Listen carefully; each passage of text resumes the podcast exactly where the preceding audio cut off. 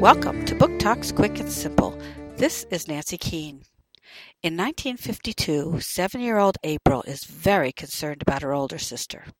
You see, Annabelle is struggling with math, and her only chance of passing is to solve a very difficult math problem that her teacher has given her.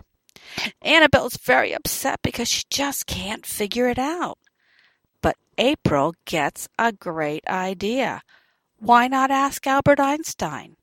After all, he's the world's greatest mathematician, and he just happens to be working at Princeton University.